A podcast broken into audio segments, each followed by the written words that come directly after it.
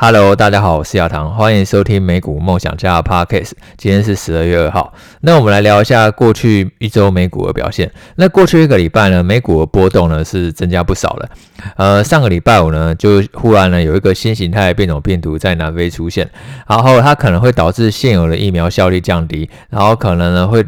传染力更高。促使新一波的大流行，然后可能会让各国呢，它的防疫措施呢又再度的收紧，所以呢，一夕之间呢，其实全球股市呢都是大跌的。然后礼拜二呢，联总会主席鲍威尔呢，他又在那个国会出席那个听证会的时候呢，他又说，呃，他并不确定说这个新变种病毒带来的影响，然后可能呢会让。目前就是疫情干扰供应链生产的这个问题呢，可能时间会拖得更久。换句话说，就是通膨持续的时间可能会比他们原本预期的还要长。那一直以来，联准会他都一直强调说，通膨就是暂时性的嘛。现在高通膨呢，到明年呢就会开始很显著的趋缓。所以呢，鲍尔他一这样讲以后，他觉得说这个通膨可能不是暂时性的，然后股市呢又很快速的下杀，然后造成了新一波的跌势。那为什么？股市那么害怕通膨了，其实呢，股市害怕并不是通膨本身，股市害怕是你因为通膨，然后让联准会去提前升息。那鲍尔他在礼拜二的时候，他也有讲了，鲍尔他觉得说，呃，如果这一个通膨高通膨持续下去的话，他们呢是很有可能在十二月联准会会议上呢去讨论呢要加快缩减购债。目前联准会他已经计划好说，就是从现在十一月开始嘛，每一个月呢缩减一百五十亿美元的债券购买规模。但是等到那个十二月联总会会议正式讨论之后呢，这个一百五十亿美元的规模呢很有可能再会增加，就是希望说缩减的速度可以再加快一点。原本如果每个月是减少一百五十亿美元的债券规模，那这样的话预计可能就是明年六月中退场嘛。因为现在其实是每一个月购买一千两百亿美元，那你每个月减少一百五十亿的话，那就是大概到明年六月呢就可以退场。那但是他希望说这个进程呢可以再加快一点，从明年六月也许提升提前到明年的三月，然后甚至更早。换句话说呢，市场原本预期说未来呢可以你一直在往市场上投放的钱呢就变少了。那你那么快的去减少债券的购买规模，那下一步是什么？下一步大家就会担心说，哎，那你是不是接着就要去升息，去抑制现在高通膨了？原本市场是预期说最快最快也是要到明年下半年之后，联准会才有机会去升息嘛。但是如果你现在缩减购债时程呢，整个又提前了，那你升息的时间点自然也会往前，甚至升息的次数也会增加。所以呢，股市呢，它就是要去提前反映这件事情，因为跟它原本预期的事情其实是不一样的。股市最怕其实就是意外发生，因为一直以来，今年呢，其实在整个上半年当中，你会发现说，围绕美股的三大利空就是三个：疫情、通膨，还有升息。就是今年呢，只要美股有下跌呢，一定是这三个当中其中一个，然后找出来当做理由，他们就是不可分的铁三角。那这三个彼此之间也的确是有一定程度关联的，因为疫情呢限制了供应链的生产，然后导致通膨升温，然后因为通膨升温的关系，导致联准会需要升息，所以呢，其实都是一环去扣一环的嘛。那现在如果新型变种病毒它真的又出来了。然后它导致说，就供应链限制呢，又生产又再度不顺的话，那的确很有可能会促使原本预期可以降下来的通膨呢，让通膨又再度的就是又重来。那联准会它就只能被迫去呃去提前的去缩减购债，然后甚至加快升息。那这样话对于股市的估值呢，就会造成压力。可是，其实鲍威尔他在听证会的时候，他也有讲到一点，说，呃，虽然通膨压力很高，但是美国就业市场表现也是非常好的，这也是让他们觉得说可以呢去提前缩减购债一个原因。因为联准会它主要就两个任务嘛，第一个就是要维持就业稳定，然后第二个是要维持物价稳定。而现在呢，他觉得就业已经渐趋稳定了，所以呢，他可以放心的去抑制通膨。换句话说，他觉得美国经济体呢，现在是可以去承受更高的利率了。他认为说，即便说你把利率呢适当去调升，美国经济呢还是可以去持续的成长。其实，不管是联准会他去加快缩减购债，然后或者说是呃要去提前升息，呃，悲观的人会觉得说这个就是要去抑制现在高通膨，但是乐观的人就会觉得说，其实这个是对于美国经济呢正面发展的一个信心嘛。如果呢你今天真的对于未来经济成长是很悲观的，认为未来经济会走入衰退，基本上呢联准会它是不太可能会去做升息这个动作，它会以去维护就业市场为先。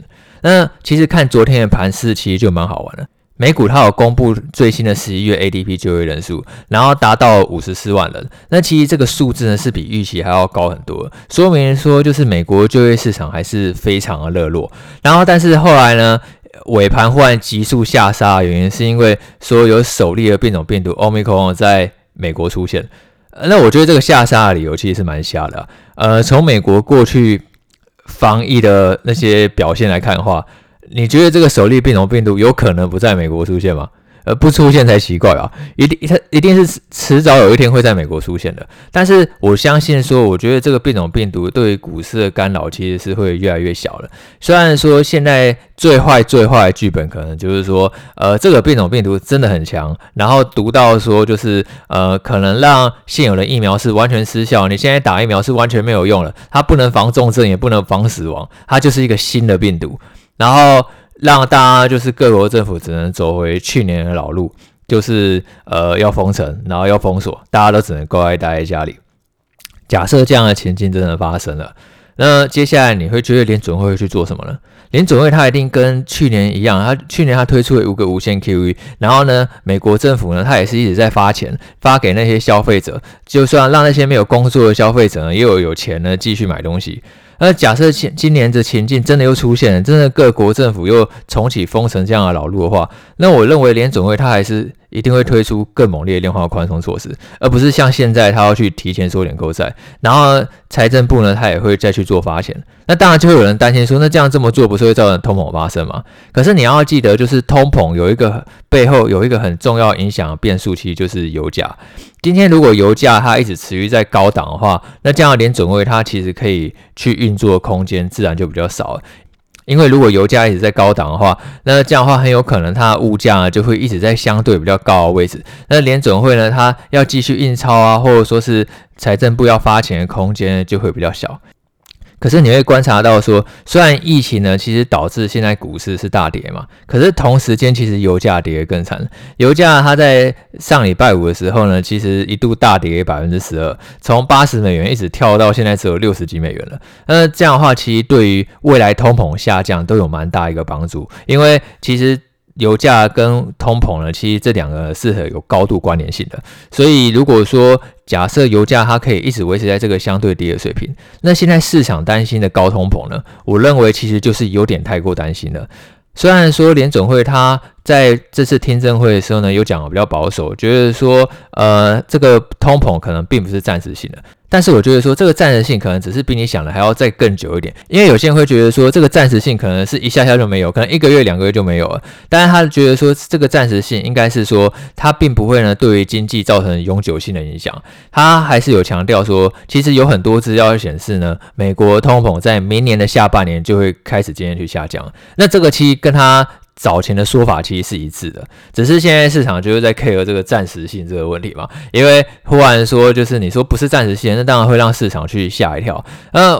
我们刚刚前面已经有提到最坏的剧本，最坏的剧本就算是封城，但是我觉得其实连准位它还是有继续运作政策的空间。假设真的走到封城这一步，让股市有一些更大的回挫，那你反而其实不需要太过悲观了，因为人类其实一定会渐渐去适应疫情的发展。毕竟疫情它已经是一个。呃，已经发生过的事情了，所以呢，我们人类适应力其实基本上就是会越来越好。我们人类会逐步适应新的世界，因为这就是人类最可贵的地方嘛。所以，就算这个真的新的变种病毒真的又来，然后它是新形态病毒出现，那我也并不觉得说它对于股市的冲击会比去年来的大，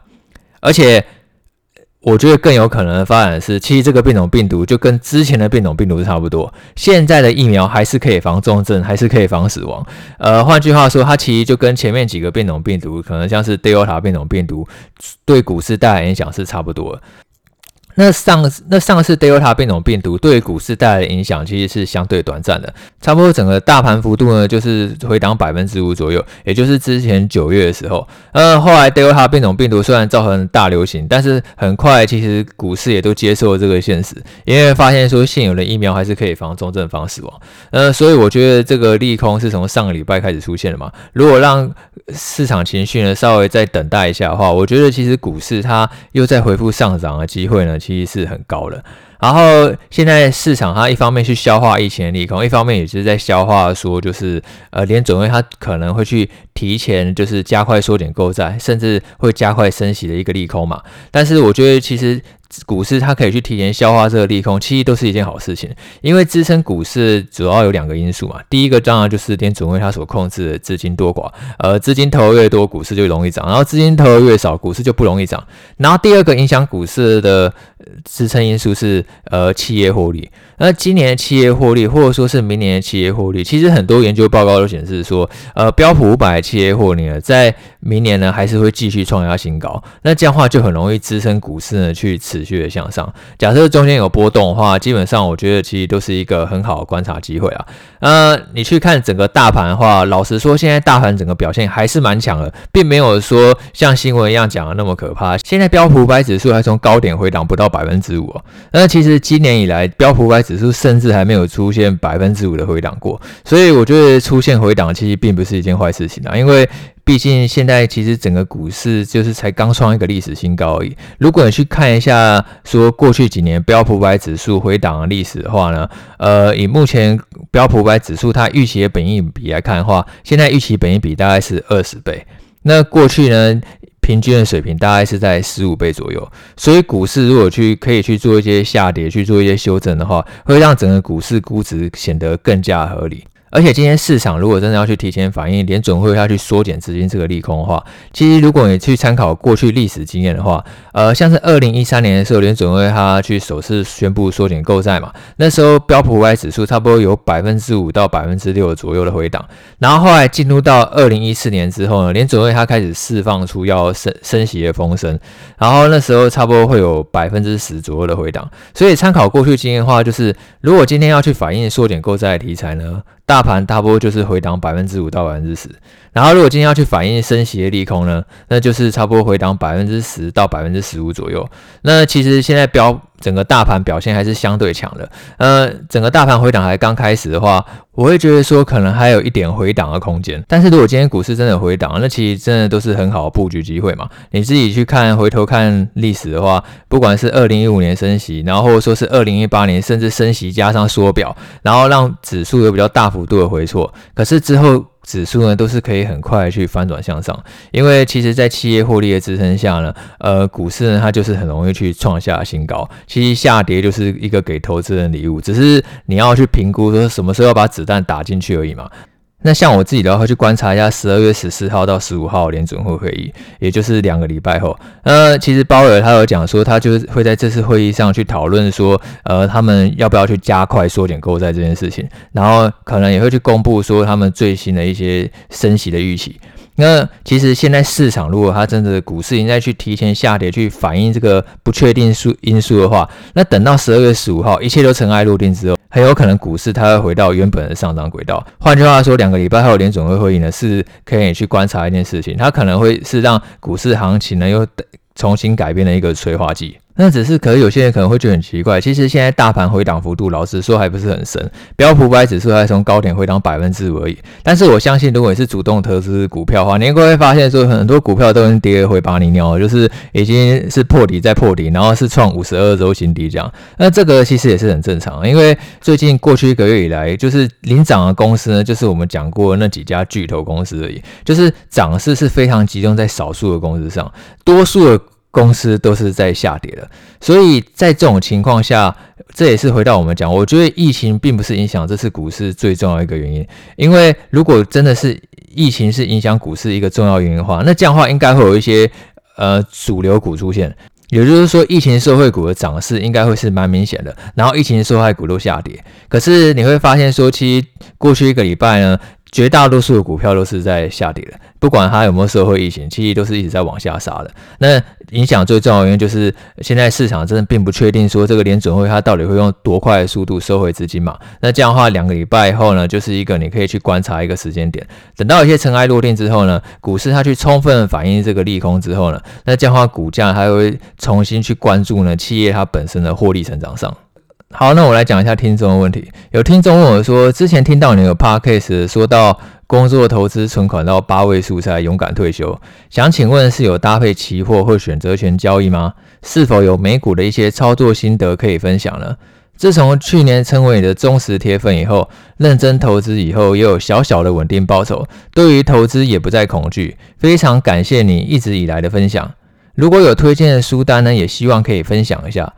那谢谢这个听众的支持哦，很开心你投资有一个稳健的报酬，那我相信呢之后一定会越来越好的。呃，你问到说，就是我之前投资存款到八位数的时候才勇敢退休，那有没有搭配期货或者选择权交易？呃，我自己是没有，我在呃退休之前呢，就是应该说辞职之前，我也不是退休，我也没有退休金，应该说辞职之前呢，我自己呢是。就是投资股票为主，我并没有去搭期货，也没有搭选择权，我就是呃用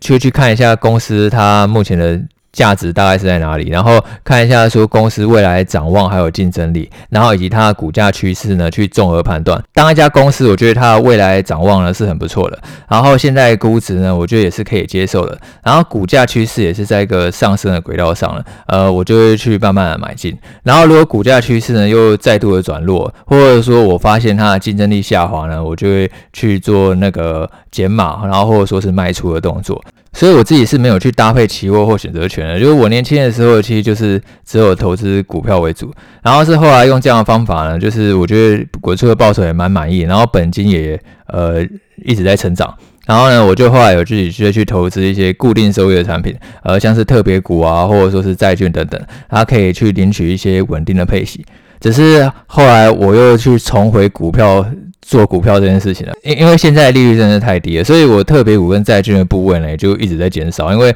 你现在。我我现在新资金，然后想要找到一个就是我觉得就是可以呢有呃相对不错配息机会的特别股或者债券，我觉得真的太少了。那这样的话，你不如把这个资金呢去投入到说就是一些你看好成长的股票上，然后再用搭配一些技术分析去控制整个下档的波动。呃，我觉得现在这个操作方法可能是更适合现在的一个低利率环境，就是你的操作方式一定会随着大环境呢去做一些改变，然后也会随着你的经验增加去做一些更好的调调整。你说希望我可以去推荐几本书哈，那我。想要分享三本书给你。第一本书就是《投资金律》，那这本书其实是很经典，大家也都爱推。那我喜欢这本书的原因，是因为这本书它其实内容是非常非常丰富的。它从基础的投资理论，然后过去的金融历史，然后还有大家大众的投资心理学这三件事情呢，去剖析给你听，让你知道说你要怎么样去设计一个投资组合，然后了解背后的风险及报酬。呃，很多时候其实你会发现赔钱的原因其实都是一样的，因为你当初只有想着要赚钱，你没有想过你赔钱的可能性。那这样的话，你自然就很容易赔钱。因为其实，呃，你投资最重要，并不是说你去猜未来会发生什么事情，而是你要去想说，你猜对会怎么样，然后猜错会怎么样。投资本质上呢，它其实就是一个几率性的问题，从来没有稳赚的，然后也从来没有说一定会赔钱的。也就是你要去评估说背后呢，它你到底要承担多少风险，然后潜在报酬最高可以达到多少，你要怎么样用最小的损失，然后达到最高的收益，这个就是投资人呢他一直在去做的事情。那《投资金律》这本书呢，我觉得它从理论、历史还有心理学去出发，呃，我觉得是一本呃很值得可以去看的书。那第二本书是随机骗局，那这本书我觉得也很精彩。这本书的作者跟黑天鹅呢是同一个，那他在讲说，就是我们周遭其实有充满了很多随机性的事情，也就是说，其实运气成分是更高的。那换在投资上也是一样，投资本身也是一件非常非常随机的事，特别是短期的股价波动更是如此。如果说你因为过度的去在意呢短期股价波动，然后忽略掉股价随机性的话，那也就很容易去陷入随机骗局里面。因为每一天你都会发现说，就是有一些股票呢涨得特别多，但是它背后呢是不一定说有什么呃基本面去支撑，很有可能就是短期股价波动所造成的现象而已。那书里面呢，他有提到一个故事哦，就是有一个大富翁，他想要跟你玩一个游戏，他在左轮手枪的六个弹孔里面呢，他填只填入一个子弹，然后呢，他就把这个手枪交给你，然后叫你说你对着自己的太阳穴开枪。那你知道啊？六个弹孔里面只有装一颗子弹，换句话说，你你不会被击中的几率呢是六分之五，这个几率是高的。然后这个有钱人呢，只要你没有被击中，我就给你一百万美元。但是如果你被击中，那当然就不用讲了，就死掉嘛。所以说，呃，假设说有人真的玩这个游戏赚了大钱，那你会觉得说这个是他的实力吗？还是说是他的运气？呃，那其实你换在投资市场上的话，其实就可以去理解，就是其实股价波动有很多都是非常随机的。那当然呢，这本书也并不是单单。纯只在讲这些事情，那里面呢还有很多，我觉得其实更像是一些人生哲学的事。我觉得呢，这本书也是很精彩的。然后第三本书是《超级绩效》这本书，《超级绩效》它总共出了一系列的书，一到三，我觉得都非常的精彩。这本书算是实战派的书，它也不是学院派，也不是理论派，是作者他真的去。投资股市身经百战之后呢，他所提炼出来的一套投资哲学。当股价呢有突破转强的时候呢，他认为是一个突破点，他就会去做买进。然后当股价如果跌破呢，整个趋势转弱，他认为是一个卖出点，然后他就会去做减码。而这本书他有蛮详细去讲到说，那他怎么样是去看突破趋势，然后怎么样呢？他认为是一个下降的趋势。是我觉得这本书呢其实还蛮精彩的，是一本偏实战派的书。那除了这三本书以外呢，我也想要趁机讲一下自己的书。我上一本书是二零一九年六月出的，所以到现在其实已经两年多了。那其实这两年多下来，我觉得呢，我投资经验又增加了不少，然后自己的策略呢又做了一些更好的调整，所以让我呢其实有一起想要去写第二本书的念头。然后我希望第二本书呢，可以去把我投资策略呢，去说得更完整。因为因为我第一本书其实蛮像是工具书的，它从要怎么样去开一个美国券商，然后要怎么汇款，然后要怎么样去找美股，然后要怎么样去分析美股，它都有一套 SOP。然后你只要看这本书，基本上，你就可以呢开始去呃去投资美股市场了。那第二本书呢，我会比较琢磨在说，我这两年多，还有过去几年所累积一些实战的投资经验。那我自己呢，是怎么样去判断一家公司发展的？然后呢，要怎么样呢，去从里面找到一些我认为未来有上涨潜力的公司？然后还有说，就是我觉得就是投资常常遇到一些问题或者什么，呃，我都尽量写在第二本书当中。呃，因为其实我自己有一个小小的愿望啊，就是我希望说我女儿长大以后呢，她是可以拿我第二本书来当做一个。教材的，他就要说，他如果以后想要跟我去学投资的话呢，他也可以只要看爸爸这本书就好了。这其实也是我出第二本书的目标，希望说就是我女儿她自己呢也可以去看这本书，然后她就可以去去喜欢，然后去上手投资这件事情。在第二个听众是说，不知道有没有机会说说看，为什么台积电这一年横盘整理这么久，跟纳斯达克还有费半有明显的落差呢？常常跟大盘比上涨比较少，然后跌却比较多。谢谢。那刚好昨天台积电都大涨嘛，其实昨天台积电涨得还不错。那其实有时候股价它为什么整理了那么久，这个还真的没有人知道原因。因为有时候是这样，就是公司呢，它确实有一个很不错的成长动能，它每一年也越赚越多钱，但是股价很有可能就是。一滩死水摊在那里，然后就是要整理那么久。那要我自己来理解的话，我会觉得说，为什么台积电整理那么久呢？主要就是因为它去年涨的真的是太多了。其实去年台积电是表现很好一档股票嘛。去年是如果你没有买台积电，你根本不会觉得台股有涨。然后今年是如果你有买台积电，你也根本不会觉得台股有涨。也就是说，其实成也台积电，败也台积电嘛。去年都台涨台积电，然后今年台积电就开始陷入整理。因为当公司估值如果拉得过高，它就要一直去消化、去整理、去震荡，等待呢这个企业获利追上来才可以。你刚刚讲到纳指跟费半嘛，那纳指跟费半几个指标股，例如像是辉达，它其实股价也从去年十月，然后盘到今年三月，然后股价才开始起飞。然后微软呢，它也从去年的八月盘到今年一月，股价才开始起飞。那台积电它股价就是在今年高点，大概就是在今年二月嘛，然后之后现在已经十二月，就是也都是一直在差不多就是五百五到六百之间，一直去做一个震荡。那我觉得其实盘整期都有时候也不见得是一件坏事情啊，因为我觉得其实未来几年台积电它的展望还是非常好啊。像最近市场不是在炒元宇宙概念股嘛，只是它现在没有炒到台积电身上。但是有一天，也许媒体又会开始报道说，哎，你会发现元宇宙半导体晶片都是台积电代工的，没有台积电还真的做不出来这些晶片。所以其实只要市场资金它要回头去关注到这一家公司身上的话，那很自然。股价就会重新起飞了。那你要等你股价开始起飞的时候再去做买进，还是等盘整，然后一直没大家冷落的时候去分批逢低慢慢的去买进？这个就是看个人投资操作的部分了。有些人他不喜欢等，他想要等股价去整个突破区间有明显的涨幅的时候，他再去追，然后等到动能转弱，他就给你砍掉。他就是想要一直去吃呃上涨的波段。但是有些人他觉得他这样追不下去，因为你等到涨上去再去买，他真的买不下去。他就是习惯趁现在这样，台积电好像弱弱的、闷闷的，然后他就是也在一个区间盘整。那他这样的话，他就是慢慢的去累积台积电的股数，然后等到市场重新关注台积电的价值。呃，如果大家有看《海贼王》的话，其实我很喜欢《海贼王》说的一句话，他觉得每一个人都是属于自己的登场时机。那我觉得其实投资也是一样的。每一档股票，只要呢它的未来展望是好的，它也一定都会有属于自己的登场时机。因为股价它跟获利，它往往并不完全是同步的，获利它可能会一直。每一年每一季呢，都一直越来越赚钱，但是股价它有时候就会冲得太快。那它冲得太快之后，它就是要等一下，等获利它可以渐渐追上来之后，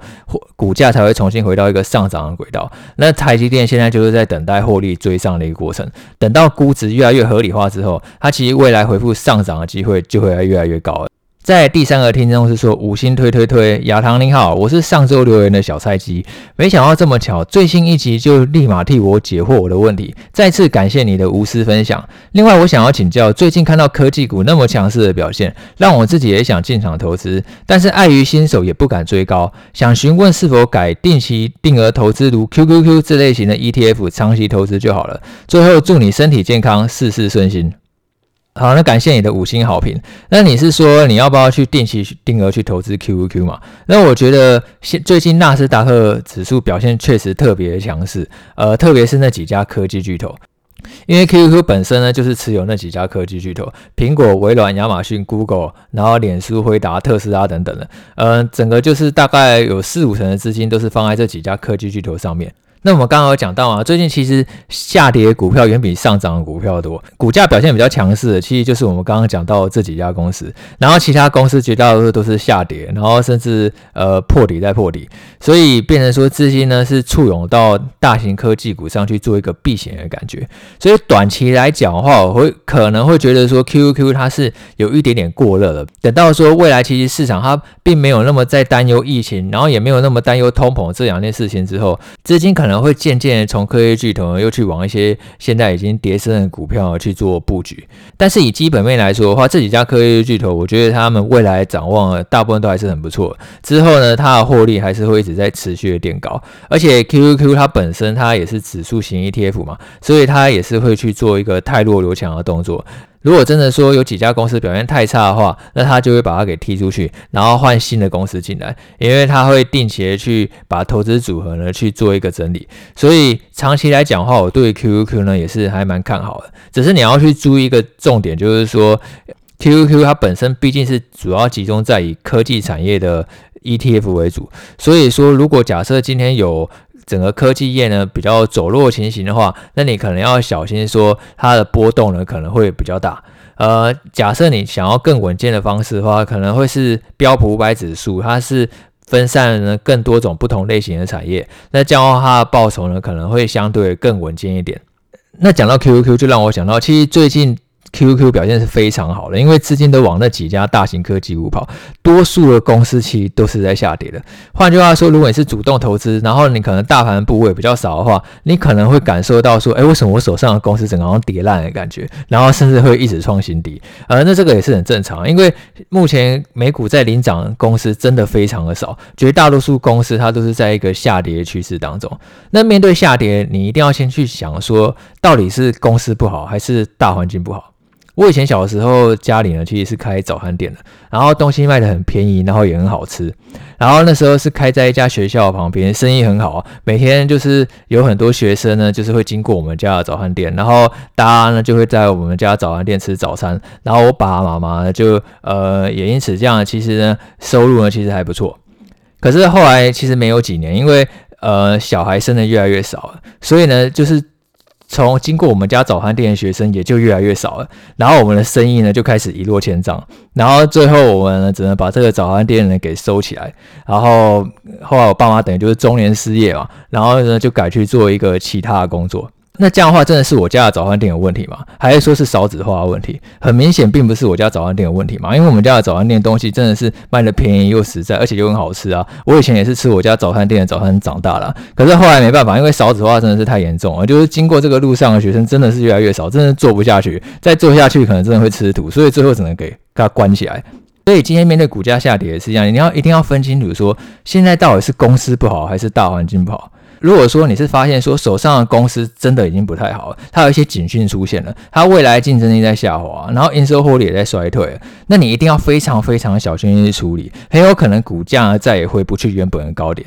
那如果是大环境不好，大家都在跌，就是其实绝大多数的股票都在下杀，那这样的话你就不用过度担心，现在恐慌很有可能会是一个适合布局的机会，只是说在布局上并不见得说一定要急着进场去抄底，可以去观察看看，等股价呢。有站稳支撑，或者说往上突破均线压力，再去做进场，这样的话才可以去更好的去控制下档的风险。因为有的时候你可能觉得，呃，这家公司已经很便宜了，那我就急着去进场布局，但是你会发现没有想到说便宜，然后还有更便宜嘛。像是中概股就是很好的例子啊，阿里巴巴感觉估值已经很便宜了，但是股价就是可以一再破底。这时候如果你去搭配一些技术分析，当做一个进出场的指标的话呢，那这样的话呢，可以去更好的去控制风险。而如果你今天买的是指数型 ETF，例如标普五百指 ETF，那因为标普五百它本身就已经持有五百家公司了，所以呢，它在投资组合太弱流强下呢，呃，它长期创新高的机会很高，那就很适合就是分批慢慢的去往下接，比较不用担心说它股价再也回不去了，因为